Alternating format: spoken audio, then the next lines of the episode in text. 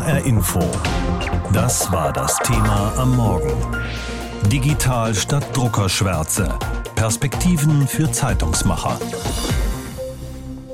Haben Sie eine Zeitung abonniert oder kaufen sich öfter mal eine am Kiosk? Offenbar greifen immer weniger Leute zur Zeitung. Die Auflagen sind seit Jahren im Sinkflug.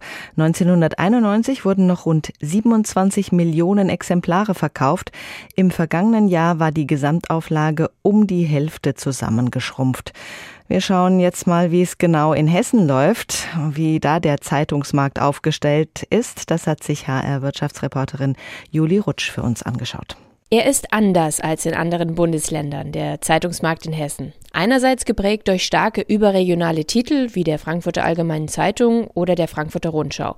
Gleichzeitig ist der ländliche Raum geprägt von vielen lokalen Blättern. Ein Ergebnis ist zum Beispiel, dass es noch in vielen Landkreisen tatsächlich zwei Zeitungen gibt für die Leserinnen und Leser. Auch das äh, ist in manch anderen Bundesländern nicht mehr der Fall. Sagt Mika Beuster. Er ist Lokaljournalist, leitet die Tagesredaktion des Wallburger Tagesblatts und ist stellvertretender Bundesvorsitzender des Deutschen Journalistenverbandes.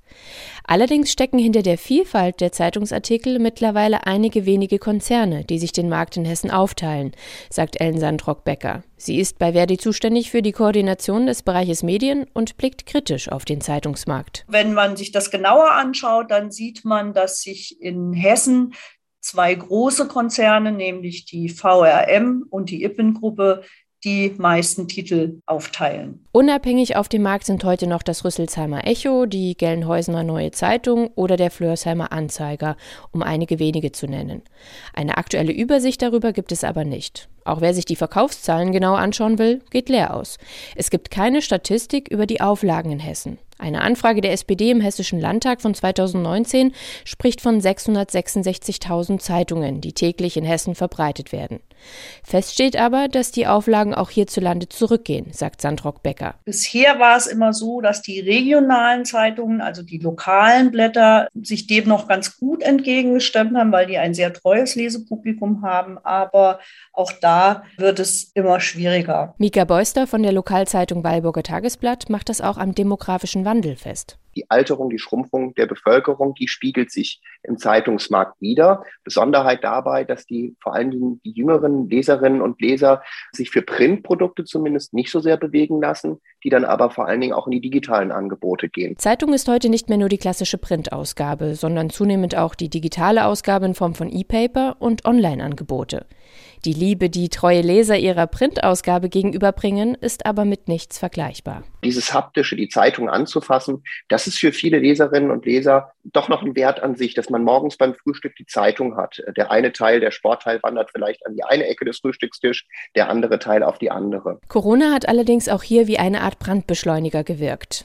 Die Redaktionen waren zwar auch schon vorher digital, agieren aber nun mehr denn je auch im Netz. Also sowohl in sozialen Netzwerken, E-Papern, in digitalen Webangeboten sind Journalistinnen und Journalisten in Hessen, aber in ganz Deutschland aktiv und unterwegs und stoßen dort auch auf ein enormes Interesse der Nutzerinnen und Nutzer und der LeserInnen. Das verändere auch die Arbeit der Journalisten, denn sie könnten online noch schneller auf die Wünsche der Leser reagieren. Auch die geringeren Produktionskosten führen dazu, dass E-Paper noch mehr an Bedeutung gewinnen. Aber Beuster ist sich sicher, die gedruckte Zeitung wird es trotzdem auch weiterhin geben, wenn auch in geringeren Auflagen. Denn das komplette Einstellen von Printausgaben wäre ein Verlust von Kultur und Journalismus. Unser Medienkonsum hat sich verändert und verändert sich weiter. Schön, dass Sie noch Radio hören. Gedruckte Zeitungen und Zeitschriften haben es schwer. Das liegt nicht nur daran, dass immer weniger Menschen Zeitung lesen. Es sind auch die Kosten für Papier und Vertrieb, die steigen. Und dann ist da ja noch das Internet. Eine Riesenkonkurrenz, die immer mehr Titel vom Zeitschriftenmarkt verdrängt. Viele in der Branche wünschen sich staatliche Hilfen, aber es gibt dagegen auch Widerstände von Wettbewerbshütern der EU, von Online-Unternehmern. Und auch der Eifer der Ampelkoalition, den Printverlagen zu helfen, scheint begrenzt. Wie gehen wir mit Stress um? Das neue Geo-Wissen verrät es für 11 Euro.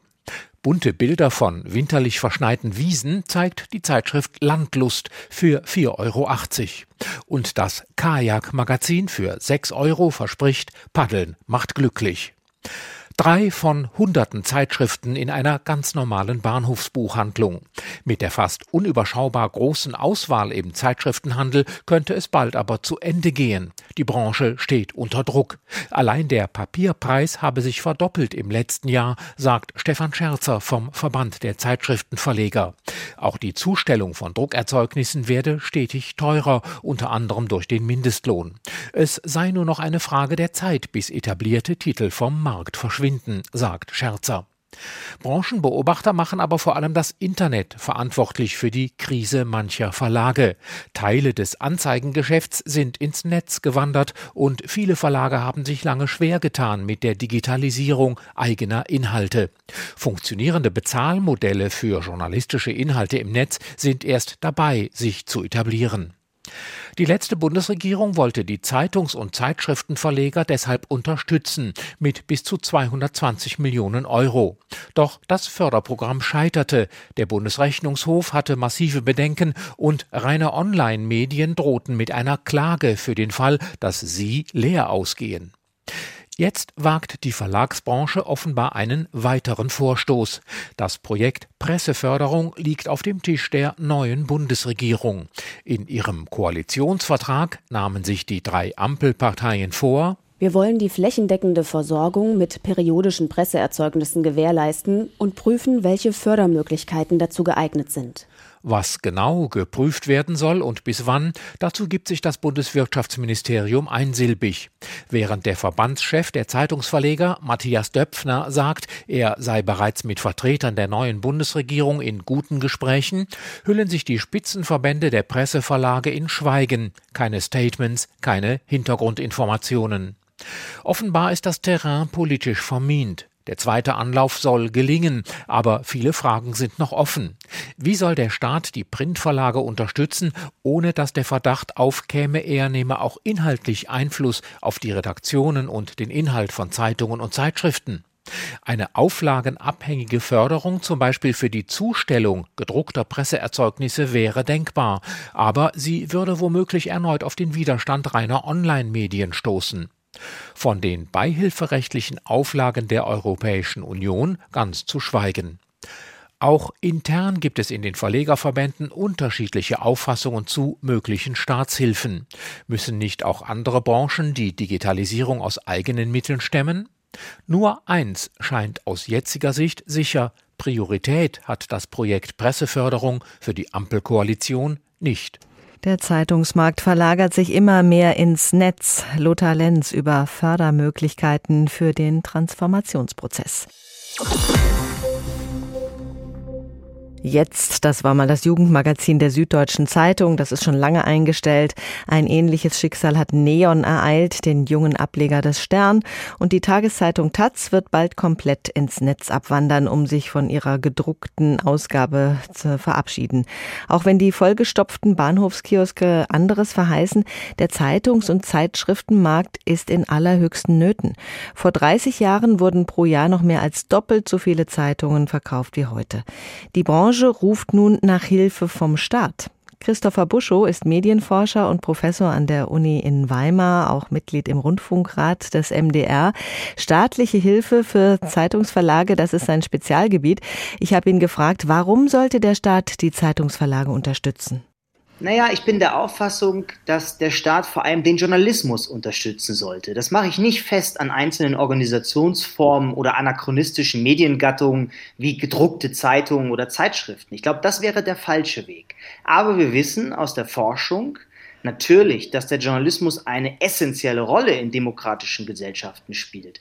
Der befähigt Menschen zu Wahlentscheidungen, er informiert die Menschen, er kritisiert und kontrolliert als vierte Gewalt die Mächtigen im Staate und in der Wirtschaft. All das sind sehr, sehr wichtige Aufgaben für unsere Demokratie. Und daher brauchen wir auch künftig Journalismus. Und damit wir den Journalismus eben in eine auskömmliche Zukunft, auch eine auskömmliche finanzielle Zukunft führen können. Dafür brauchen wir meines Erachtens die Unterstützung der öffentlichen Hand, um in der gegenwärtigen Transformationsphase diesen Übergang zu organisieren. Noch sind wir ja gut versorgt. Auch die Tageszeitungen kommen immer noch äh, in den Briefkasten. Ist das auch die Aufgabe des Staates, das zu gewährleisten, dass alle das nach Hause geliefert bekommen? Also Frau Renk, ich bin der Auffassung, dass die Rolle des Staates nicht sein kann, zum Beispiel gedrucktes Papier zu fördern, sondern auch hier muss es darum gehen, den Journalismus zu den Menschen zu bringen. Sie haben aber recht, es gibt immer noch relativ viele Menschen, gerade in den älteren Bevölkerungsgruppen, die wünschen sich eine gedruckte Zeitung, die Teil ihres tagtäglichen Medienmenüs ist. Und in der Tat, dieses Produkt muss auch zu den Menschen kommen. Und dort, wo das nicht mehr möglich ist, kann man auch anlassbezogen darüber nachdenken, eine vielleicht eine Förderung der Infrastruktur in Rechnung zu ziehen. Aber, und das ist mir ganz wichtig hier an dieser Stelle zu sagen, das ist sicherlich keine zukunftsorientierte Förderstrategie. Wenn man will, dass der Journalismus auch die junge Generation erreicht, dann müssen wir uns eher darüber Gedanken machen, wie wir eine Zukunftstransformation organisieren können. Und da brauchen wir meines Erachtens schon auch eine Unterstützung der öffentlichen Hand. Sie haben sich viele Gedanken darüber gemacht bereits. Wie könnte denn so ein Konzept aussehen, was auch die jungen Leute wieder an den Journalismus ranbringt? Ja, ich denke, wir sehen ja schon an vielen Stellen erste Experimente. Also wir sehen natürlich, dass beispielsweise im öffentlich-rechtlichen Rundfunk versucht wird, mit Funk Formate zu schaffen, die junge Menschen überall dort erreichen, wo sie eben ihren Medienalltag verbringen. Das sind natürlich vor allem soziale Netzwerke. Und dass journalistische Produkte sich hier wieder einklinken in den Alltag, das ist ganz, ganz wichtig. Und das muss man organisieren. Da muss es auch Experimente und Innovationen geben. Und davon sehen wir aber leider im Journalismus gegenwärtig noch zu wenige. Und deshalb mache ich mich stark eben auch für eine Innovationsförderung im Journalismus, die genau das mit anstoßen könnte. Also Anschubfinanzierung für solche aussichtsreichen Projekte, die dann am Ende bestenfalls auf eigenen Beinen stehen können. Mhm. In Skandinavien oder Luxemburg gibt es schon dicke staatliche Förderprogramme für die Presse. Die alte Bundesregierung war mit ihrem Rettungsprogramm gescheitert. Jetzt schwingt die neue Bundesregierung sich auf, ein neues Paket zu schnüren. Was können wir vielleicht vom Ausland lernen? Ja, in der Tat. Wenn wir hier den Blick nach Skandinavien, zum Beispiel auch nach Dänemark werfen, dann stellen wir fest, dass man dort die Zustellförderung schon 2013 abgeschafft hat, mhm. durch eine Produktionsförderung ersetzt hat, die auch einen großen Innovationsfonds beinhaltet. Genau davon sprach ich ja eben, solche journalistischen Innovationsprojekte mit anzustoßen und zu helfen, mit auf die Beine zu kommen. Das erscheint mir zum Beispiel eine wichtige Erkenntnis, die man aus dem europäischen Ausland mitnehmen kann. Ähm, zum Zweiten scheint es mir wichtig, auch Qualität zu berücksichtigen. Nicht einfach gedrucktes Papier zu fördern, sondern schon auch zu schauen, welche Kriterien kann man haben, nach denen man journalistische Produkte fördern möchte. Und in Skandinavien können wir da lernen, dass es da auch so einige Kriterien gibt, die man erstmal erfüllen muss, um da überhaupt in eine Förderung reinzukommen. Da gucken wir nach Münster in Westfalen. Eine beschauliche Innenstadt hat Münster, jede Menge Studenten. Es ist ein sehr beliebtes Tatort-Ermittlerteam, was von dort kommt. Und es gibt gleich zwei Tageszeitungen für die 300.000 Einwohner. Aber eine Handvoll Münsteraner war nicht zufrieden, denn die beiden Lokalzeitungen, Westfälische Nachrichten und Münstersche Zeitung, kommen aus demselben Verlag. Vielfalt sieht anders aus, haben sich Marc Stefan Andres und seine Mitstreiter gesagt. Sie haben gemeinsam Rums gegründet, eine digitale Zeitung für Münster. Rums, ein Aufschlag soll das sein. Ich habe Marc Stefan Andres, Mitgründer und einer der Verleger von Rums, gefragt, was bietet Rums den Lesern? Mit Rums bieten wir unseren Leserinnen und Lesern einen äh, neuen Lokaljournalismus. Äh, das heißt, wir schicken zweimal in der Woche einen äh, sogenannten Brief, das ist ein Newsletter los, mit dem wir uns sehr tief und breit mit Themen äh, aus Münster beschäftigen, also lokaljournalistischen äh, Analysen, Beschreibungen, auch Bewertungen, Meinungen. Und der neue Journalismus, um den es geht, der bedeutet für uns einfach, dass wir versuchen wollen, Lokaljournalismus etwas anders zu machen, als das sonst gemacht wird, nämlich äh, erstmal unabhängig, werbefrei. Ähm, wir haben eine ganz eigene ähm, Transparenz- und Fehlerkultur. Das heißt, wir weisen mindestens einmal pro Medium pro Brief darauf hin, dass wir Fehler gemacht haben, was ja im Lokaljournalismus nicht so üblich ist. Aha. Und vor allem ähm, machen wir das so, dass wir in unserem Brief, in unseren Newslettern, das ist ja der Vorteil des Digitalen, immer sehr viel auf andere Medien verweisen. Also wir schauen, was haben eigentlich andere gemacht und gucken, ob das zu unseren Themen passt ähm, und bauen das damit ein. Und das ist ja im Lokaljournalismus auch nicht üblich. Hm, junge Leute wenden sich ja immer häufiger ab von Zeitungen und Zeitschriften. Sie suchen sich ihre Informationen im Netz. Können digitale Angebote wie Rums jüngere Leserinnen und Leser für die unabhängige Presse wieder begeistern? Ich denke schon, dass digitale Medien auch im Lokalen gerade äh, junge Leute wieder anziehen können, da ich schon denke, dass die, die meisten jungen Leute, genau wie die Älteren auch, ähm, ein Interesse an den lokalen Themen haben, also an dem, was in ihrer Stadt passiert, was für ihre Stadt wichtig ist, was vielleicht auch eine Stadt zusammenhält, so in ihrem Inneren. Und das sind nun mal die Dinge, die in der Verwaltung, in der Politik, in der Wirtschaft, in der Kultur, im Sport passieren. Und ähm, mit einem neuen adäquaten Medium, was die Menschen auch dort abholt, wo sie sich befinden, nämlich an ihren E-Mail-Postfächern oder im Netz, äh, können wir sowas sicherlich äh, gewährleisten. Mhm. Sie erscheinen ausschließlich digital. Die Zeitungsbranche steckt in der Krise. Ist das Digitale, das rein Digitale die Zukunft oder sehen Sie sich als Parallele? Ich denke, dass in den Medien oder in der Medienbranche im Allgemeinen das Digitale genau dort stattfinden wird äh, und auch in Zukunft stattfinden wird, wo es ähm, nötig ist. Also bei allem, wo es um viel Text geht, um viel Verlinkung, wo es darum geht, dass man mit, mit, mit vielen Bildern auf einem großen Raum agieren möchte, äh, wird digital stattfinden und natürlich in diesem gesamten Bereich des Nutzwertjournalismus, wie man so schön sagt. Äh, da, wo es um eher wertige, also hochwertige Dinge geht, wo es auch mal darum geht, Papier anzufassen oder Bilder in einer schönen Druck äh, ähm, rüberzubringen, dort wird es natürlich weiterhin auch Print geben. Ich denke nur, dass es im Tageszeitungsjournalismus, der ja tatsächlich eine Halbwertzeit von einem Tag eben hat, ähm, es auf Dauer auf eine reine digitale ähm, Welt hinauslaufen wird. Das heißt, Sie lesen auch noch Zeitung gerne. Ja klar lese ich gerne Zeitung. Ich bin ja schon 52 und dann in dem Alter liest man natürlich sehr gerne auf Print, ob das jetzt Bücher sind oder Zeitungen oder Zeitschriften. Aber ich würde jetzt äh, nicht deswegen daran hängen, weil ich es aus Prinzip gerne mache, sondern ich finde, jedes Medium und jede, jede Nachricht, jede Geschichte braucht das passende Medium. Und ähm, wenn man auch mal auf Nachhaltigkeitsaspekte schaut, ist es vielleicht auch nicht mehr ganz sinnvoll, äh, jeden Tag ähm, 50 Seiten auf Papier zu drucken, die dann zum großen Teil ungelesen im Mülleimer landen. HR Info. Das Thema. Wer es hört, hat mehr zu sagen.